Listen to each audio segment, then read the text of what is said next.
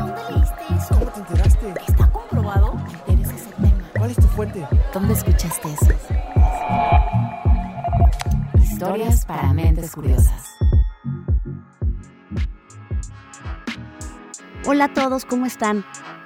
El 2023 ya está a punto de terminar y bueno, creo que a las personas, a los medios, nos gusta aprovechar estos días para hacer una recapitulación de las cosas más importantes que pasaron en el año. Y creo que pues eso es bueno porque nos permite reflexionar sobre las cosas que pasaron y creo que está bien porque también te da un poco de perspectiva para analizar mejor las ideas, las tecnologías que a lo mejor en el momento causaron un furor y, y creo que, que esta perspectiva que nos da el tiempo nos ayuda a reflexionar mejor. Bueno, de esto se va a tratar nuestro último episodio del año. Queremos hacer una recapitulación sobre algunas tecnologías, eh, algunos sucesos científicos que nos volaron la cabeza. Así que bueno, sin más preámbulo, comencemos. Yo soy Karina Rodríguez. Y yo soy Mariana León. Somos editoras de Tech Science, la plataforma de investigación del TEC de Monterrey. Bueno, pues desde Tech Science estamos muy contentos y contentas de hacer esta última reflexión del año Vamos a hablar de temas que nos apasionan, de ciencia, de salud, de medio ambiente y de cosas que nos interesaron a todos todo el año.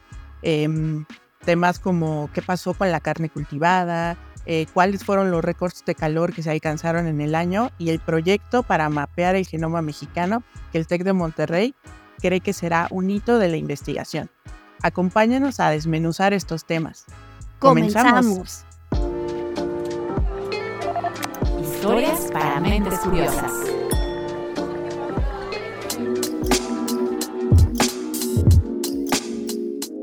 El primer tema del que quisiera hablar, Mariana, es el de la inteligencia artificial, ¿no? Eh, apenas se cumplió hace un par de semanas un año de que el ChatGPT se lanzó y la verdad es que pareciera que llevamos muchísimo más tiempo porque pues la verdad es algo que se ha metido en nuestra vida cotidiana.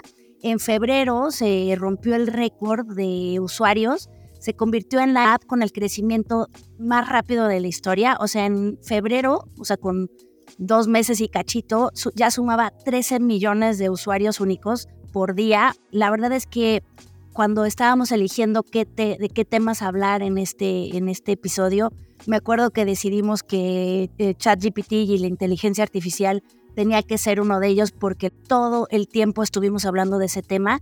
Digo, mucha gente que está mucho más metida en este tema de la inteligencia artificial, bueno, dicen, bueno, es que la inteligencia artificial es algo que ya veníamos utilizando de muchas maneras, este, como saben, está en Waze, está en Alexa, está eh, incluso en Netflix, ¿no? En nuestras eh, recomendaciones, ¿no? Pero la verdad es que ChatGPT a toda la gente lo, impactó.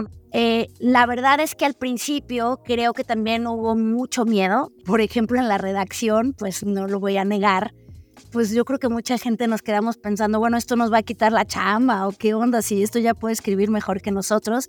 La verdad es que no, o sea, no, es algo que nos va a quitar la chamba. Yo creo que nos hemos dado cuenta que la inteligencia artificial es una herramienta que nos puede ayudar muchísimo a realizar tareas que son más eh, mecánicas y nos da más tiempo para desenvolvernos en tareas más creativas, ¿no? Y bueno, creo que el, el tema de la inteligencia artificial tiene muchos, muchos lados por los cuales analizarse, ¿no? O sea, habrá los detractores, habrá quien lo está impulsando.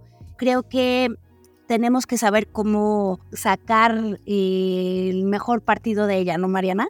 Sí, eh, como tú dices, Cari, en este año, pues cuando comenzó parecía algo, como todas las tecnologías que llegan, algo disruptivo, nuevo, que pues no sabíamos para dónde, para dónde iba. Todos escuchamos estos casos de plagio en la academia y en las tareas y todo lo que estaba ocurriendo alrededor de ChatGPT pero creo que es, como tú dices, es una herramienta más. Eh, nosotros como cuentas, pues estamos haciendo nuestros primeros pasos dentro de, esta inteligencia artificial generativa, pues también nos ha servido de mucha utilidad. Creo que todo tiene que eh, ver cómo tratamos a la herramienta, cómo podemos utilizarla a nuestro favor. Es algo así como cuando inició Google, que seguramente decían, bueno, ya no va a haber enciclopedias, ya no va a haber bibliotecas, ya eh, simplemente son formas diferentes de obtener el conocimiento. Y para quienes tal vez han estado en una isla desierta durante todo este año, Eh, queremos pues recordarles un poco cómo, cómo inició todo con este chat GPT. Eh, por si no lo sabían, chat GPT significa Generative Pre-Trained Transformer y se trata de un modelo que utiliza algoritmos avanzados de procesamiento del lenguaje natural para generar respuestas a preguntas y comentarios de los usuarios. Hay una eh, versión de ChatGPT que no está conectada a los navegadores. Esta es la versión, la versión gratuita, ¿no? La versión gratuita. Esta empresa ha crecido muchísimo en el último año. Todos eh, tal vez escucharon de la salida de su CEO, de Sam Altman, y luego lo volvieron a contratar porque eh, necesita estabilidad esta empresa para pues poder seguir creciendo y mm, pues espera que sea algo que cambie nuestras vidas casi como Google. Y pues tampoco Google se ha quedado atrás también tiene su propio navegador de inteligencia artificial está el BART está Bing que es otro de los navegadores que también tiene su inteligencia artificial eh, generativa el Tech de Monterrey también lanzó TechGPT pero es algo que ya se está utilizando y si nuestros escuchas no se han metido a ChatGPT, por favor háganlo. Es algo fascinante. Pueden preguntarle cualquier cosa, incluso si se sienten eh, inseguros de cómo usarlo, pueden decirle ChatGPT, no sé cómo, cómo utilizarte, ayúdame. Y, y va guiando. Creo que es una forma de, de usar las herramientas y también eh, dicen los expertos futuristas que quienes no sepan usar la inteligencia artificial generativa pues se quedarán sin trabajo. No es que esta nos vaya a quitar los trabajos, simplemente es una herramienta y una capacitación que debemos tener. Y digo, nada más, o sea, quisiera también completar lo que dices. Los ejemplos que tú decías, Bard y eh, Bing, etcétera, son de texto, pero hay otras inteligencias artificiales para hacer arte, para hacer música, este, todo es muy discutible. O sea, la verdad es que eh, se está discutiendo mucho el tema ético del uso de la inteligencia artificial. Está también el tema de, bueno, pues la privacidad, el uso de la información privada, etcétera. Entonces, todos esos son detalles que la verdad creo que en el próximo año se seguirá eh, discutiendo mucho de este tema. Sin duda da para mucho más, ¿no? El tema del, del TEC GPT, Mariana. Sí, pues ahora eh, el TEC GPT está disponible para profesores, colaboradores, alumnos del TEC de Monterrey y es toda una apuesta que está haciendo el tecnológico por investigar más sobre inteligencia artificial y de esto nos cuenta el maestro Carles Abarca, vicepresidente de Transformación Digital del TEC de Monterrey. TechGPT es una iniciativa en la que buscamos dotarnos de nuestra propia inteligencia artificial generativa. Vendría a ser nuestra versión privada de ChatGPT. Es un ecosistema, eh, tenemos un modelo de inteligencia artificial generativa, tenemos soluciones para la ingesta de información, para entrenarle para que reconozca una serie de información y datos de la propia institución. Y por último, tenemos una forma de consumir el modelo. Existe un portal TechGPT al que pueden acudir eh, nuestros colaboradores, nuestros docentes, e interrogarle de la misma manera que lo harían con ChatGPT. Que hay un punto en el futuro, que no sabemos cuándo va a ser, en que se cruzarán la inteligencia artificial y la computación cuántica y que algunos autores eh, eh, califican ese punto de la singularidad. La singularidad porque va a ser el momento en que la inteligencia artificial rebasará la inteligencia humana. Es, es, un, es una predicción incierta porque no lo sabe nadie con seguridad, pero es excitante porque nos sitúa casi más allá del terreno de la tecnología, nos sitúa en el terreno de la filosofía y de la ética. Recomendación. Escucha nuestro episodio número 60, ChatGPT, Manual del Uso Ético. Bueno, otro de los hitos que tuvimos este año fueron los pasos que dieron algunas empresas para la carne cultivada. Si no lo saben, pero aquí les vamos a contar, más o menos el 15% de las emisiones de gases de efecto invernadero que hay en el mundo provienen de la ganadería, es decir, de cultivar vacas para el consumo humano. ¿Cómo se puede cambiar esto? Bueno, hay muchas iniciativas, las organizaciones de la sociedad civil han dicho el lunes sin carne, eh, reducir el consumo, la FAO también ha estado a favor de, de alejarnos de este tipo de productos, pero la ciencia tiene otra, otra alternativa. En junio pasado, las empresas Woodmead y Upside Food recibieron la aprobación del Departamento de Agricultura de Estados Unidos para vender en algunos restaurantes este tipo de carne cultivada in vitro. Por si no lo saben qué es, qué es eso, cómo se come, pues esta carne saca células de las vacas y se reproduce en el laboratorio para después crear una consistencia, una pequeña lámina que podríamos llamar esta carne.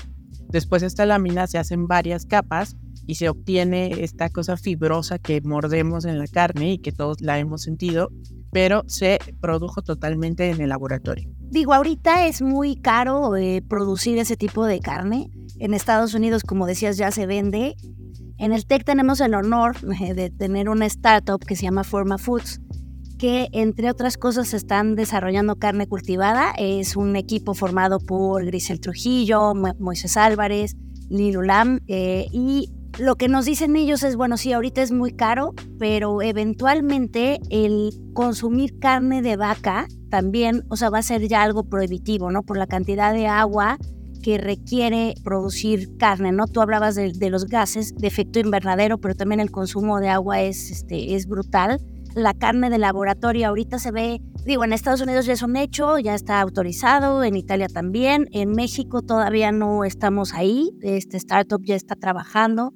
Y algo que también es muy interesante es que, bueno, pues la, carne de laboratorio pues también puede tener muchas salidas, ¿no? O sea, puede ser una carne como si tú te imaginas una rachera, pero también pueden hacer cosas muy distintas, ¿no? O sea, pueden experimentar, pueden hacer burbujas de carne, este, cosas, cosas muy distintas que nos permitirán pues también, como decías, al degustar cosas eh, completamente nuevas, ¿no? Entonces creo que el tema de la carne de laboratorio es algo que llama mucho la atención Digo, tú has estado hablando de las ventajas, también tiene desventajas el tema de la carne de laboratorio, porque finalmente, pues también las sustancias químicas que se requieren, por lo menos ahora, también contaminan, ¿no? O sea, la generación de la carne de laboratorio también es contaminante, pero bueno, pues obviamente esto es un largo camino que recién comienza, pero bueno, lo que nos podemos ahorrar en agua, en antibióticos, en no generar metano, etcétera, es es enorme y bueno, a mí lo que me gusta es que, pues como dicen, o sea, queremos carne, pero pues ya no necesariamente necesitamos la vaca. Sí, creo que también hemos cambiado como sociedad y hay una, creo que hace em, tal vez una década eh, ser vegano era algo muy fuera de serie o no, no tan común, pero ahora ha crecido mucho. Creo que hay una estadística que em, tan solo en tres años, del 2014 al 2017, en Estados Unidos creció 600% eh, las personas que se consideran veganos.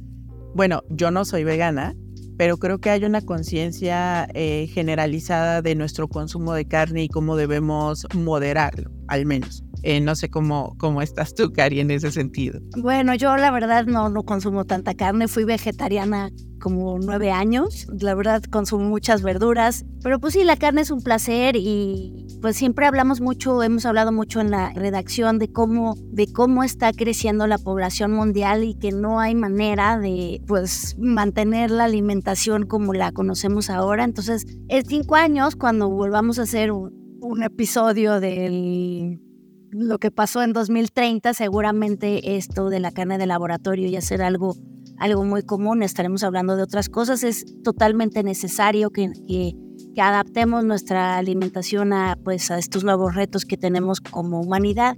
Y bueno, vamos a pasar a escuchar a Lilu Lam.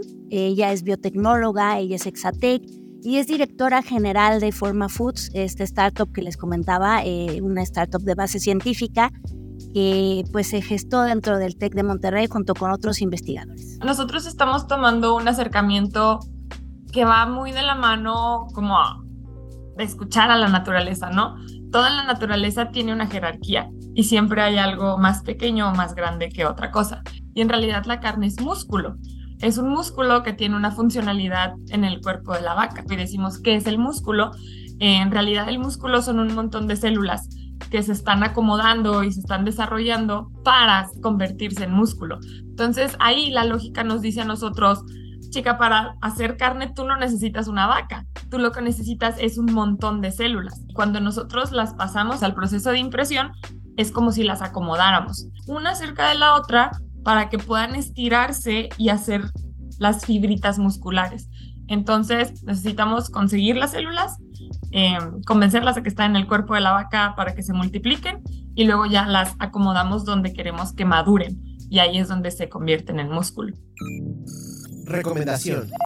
Escucha nuestro episodio número 51, Alimentación Inteligente, de laboratorio a tu mesa. Bueno, vamos a una pausa. Este, no se vayan porque vamos a volver con más historias de laboratorio. Si quieres conocer más sobre los sucesos de la actualidad política, te invitamos a escuchar Con su permiso. Estamos ante la batalla de política económica más importante de este sexenio. El podcast en el que nuestros expertos hablan sobre los temas más actuales de la agenda pública en México y en el mundo. Escúchalo en Spotify, Apple Podcast y Google Podcast. Historias para mentes curiosas.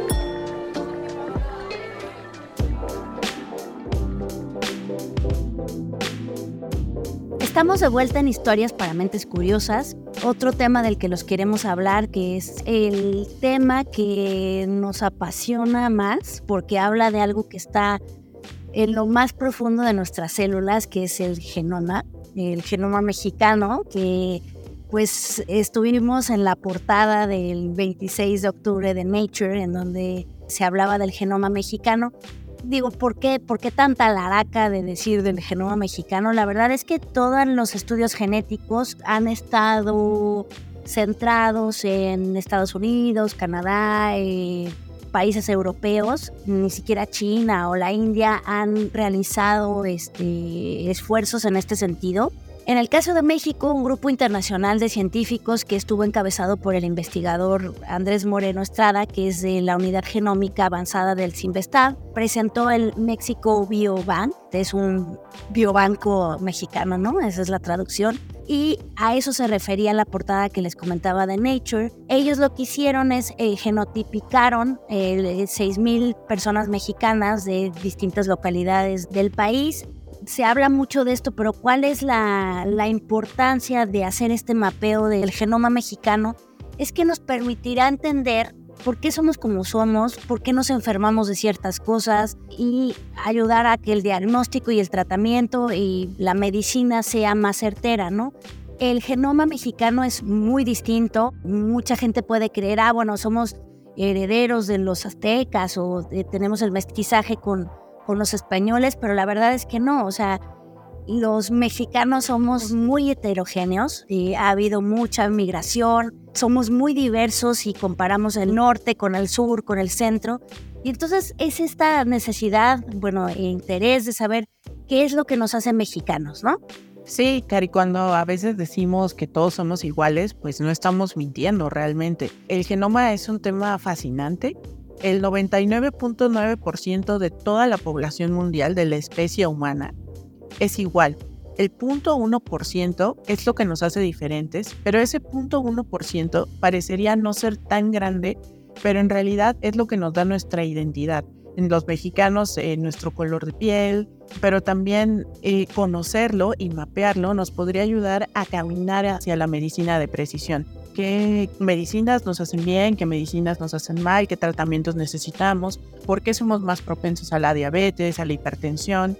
Y pues en, el TEC de Monterrey está este gran proyecto también que mm, busca mapear el genoma de 100.000 mexicanos. Es un esfuerzo titánico. Siempre en cualquier espacio que hemos tenido para hablar sobre esta tarea, pues hemos dicho que la participación de los voluntarios es más que importante, pues eh, al final esta base de datos estará disponible para muchos investigadores que puedan ayudarnos a mejorar nuestra salud y a tener una pues un mejor futuro también, porque sabemos que muchas de las enfermedades que tenemos en México, pues incluso se consideran unas eh, epidemias. En Europa hay todo un manual de cómo se eligen las medicinas ya con este mapeo del genoma.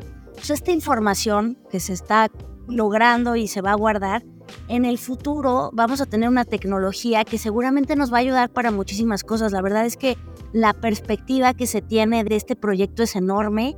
Es el proyecto más grande que está haciendo el, el TEC eh, a nivel de investigación es un, esfuerzo enorme que aparte nos pone en el mapa de la investigación genética, es algo muy importante. Pero ¿quién mejor que el doctor Pablo Curi Morales para platicarnos de este proyecto, el proyecto Origen, que como les digo es el proyecto más importante de investigación del TEC de Monterrey? Representa un trabajo extraordinariamente complejo porque esto se está haciendo en 17 ciudades del país y además se hace en hogares ¿Por qué en hogares?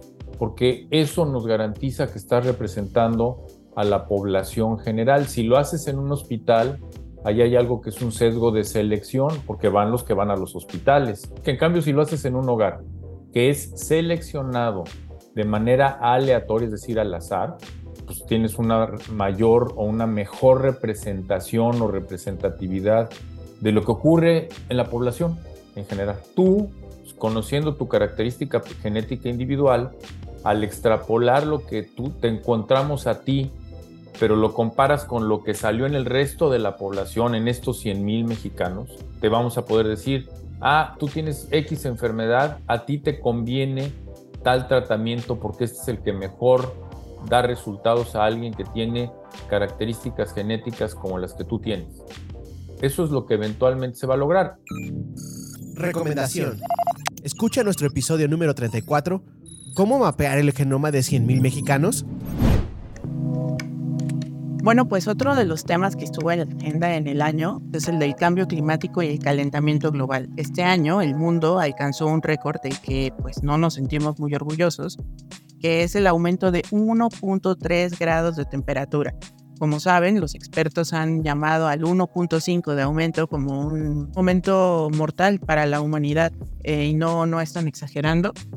Eh, para que lo podamos entender mejor, antes de la década de 1940, antes de que iniciara este periodo industrial, la temperatura del planeta se mantenía aproximadamente en 15 grados.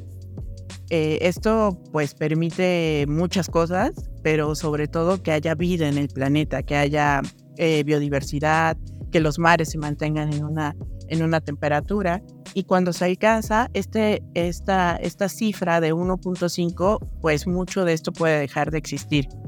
Nosotros podríamos pensar que eso está muy lejos, pero no lo está. Este año ya, ya alcanzamos el 1.3 y se han vivido unas olas de calor Em, pues en todo el mundo que han provocado incendios en Canadá, incendios en la zona eh, del Amazonas.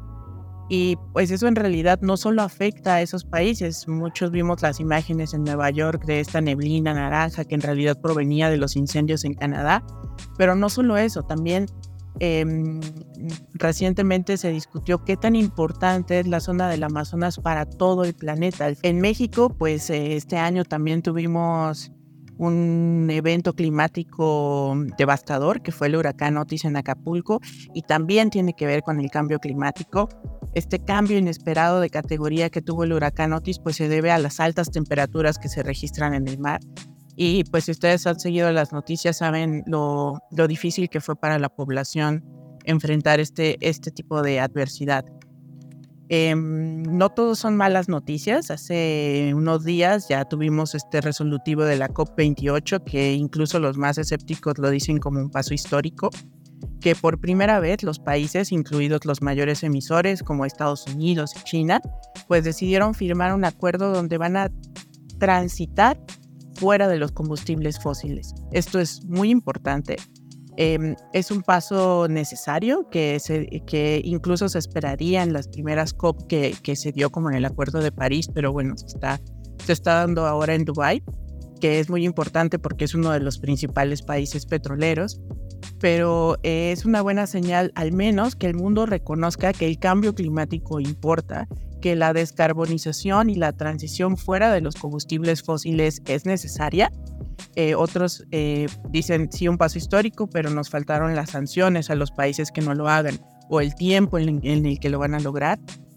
Definitivamente se pudo ser eh, ante esta ante esta urgencia que ya tenemos, pues sí se puede ser se puede ser más fuerte y se puede ser más duro, pero pues sin duda es un paso histórico que al menos en el mundo se esté reconociendo que es necesario. También decir que obviamente no es que todo desastres climáticos a los que nos hemos enfrentado este año, no todo se le puede atribuir al cambio climático, ¿no? O sea, es este, eh, hay otros fenómenos, en el caso de Otis, pues el niño, etcétera, ¿no? Pero, o sea, lo que los expertos nos indican es que el cambio climático hace que aumenten las probabilidades de que estos sucesos pasen, ¿no? Entonces, pues sí, o sea, no es que, no es que el huracán sucede por el cambio climático per se, pero aumenta enormemente la probabilidad, ¿no? Y otra cosa que quería mencionar sobre lo que decías, Mariana, es que desgraciadamente son los países desarrollados, o sea, son unos pocos países los que, los que tienen la mayor responsabilidad en el cambio climático y quienes sufren las consecuencias son los países más pobres, ¿no? Pero bueno, volviendo a lo que decías, no todos son malas noticias. Yo creo que entre las cosas buenas que hay que destacar es que hay colectivos, que, que la sociedad civil, que las universidades están como que tomando la batuta y están, eh, o sea, como dices, ¿no? En la COP los acuerdos no son vinculantes, este, no se dan fechas, etcétera, pero, pero hay una parte de la sociedad que sí está tomando ya como que cartas en el asunto y no está este, diciendo, bueno, esto lo voy a hacer en dos años, etcétera.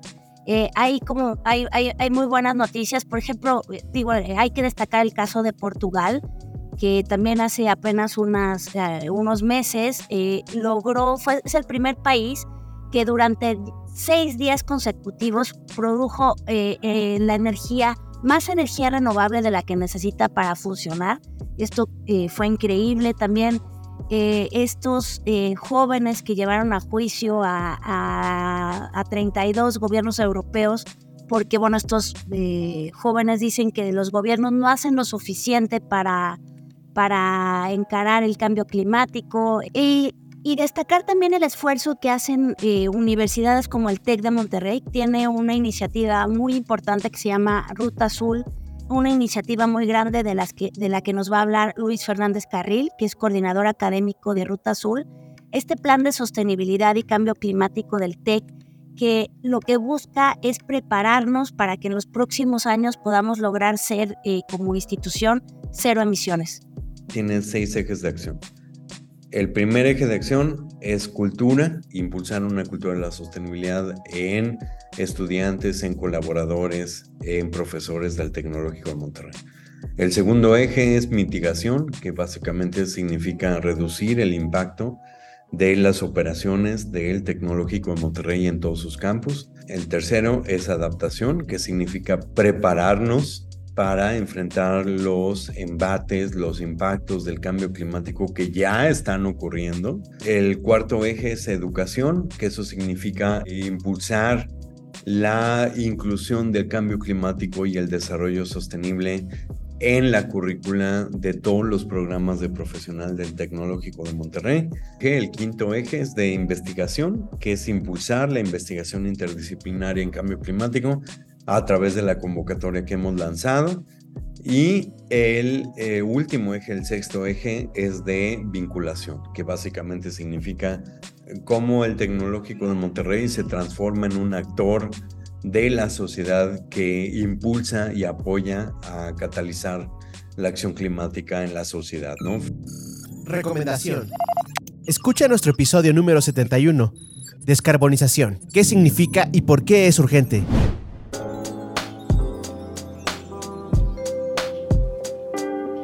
Bueno, al igual que en 2023, este episodio llegó a su fin, pero queremos darles algunos anuncios. Primero agradecer que a lo largo de las 20 entregas que tuvimos en el año nos acompañaron. Queremos preguntarles cuál fue su favorita. Les vamos a dejar una encuesta debajo de la descripción del episodio de hoy. También queremos agradecer a Lilu Lam Carles Abarca, Pablo Curi y Luis Fernández Carril, especialistas del TEC de Monterrey, que en esta ocasión nos transmitieron sus perspectivas sobre los avances de ciencia, tecnología, salud y medio ambiente que ocurrieron este año. Bueno, ya saben que Historias para Mentes Curiosas es el podcast de Tech Science y que la mejor manera de apoyarnos es que nos regalen cinco estrellitas y sobre todo que compartan este episodio o cualquiera de, los que tenemos con gente que le pueda interesar este contenido. En esta ocasión, Luis Estrada realizó las entrevistas y el reporteo, Carmina de la Luz escribió la escaleta, Orlando Oliveros estuvo a cargo de la producción en la conducción estuvimos Mariana León y yo, Karina Rodríguez, que somos las dos narradoras de Historias para Mentes Curiosas. Me dio mucho gusto estar contigo, Mariana. Un placer compartir los micrófonos contigo, Cari, y compartir este año con nuestro auditorio, nuestros escuchas de este podcast. Y los invitamos a que nos sigan, eh, que sigan con nosotros el próximo año. Tendremos más historias en 2024.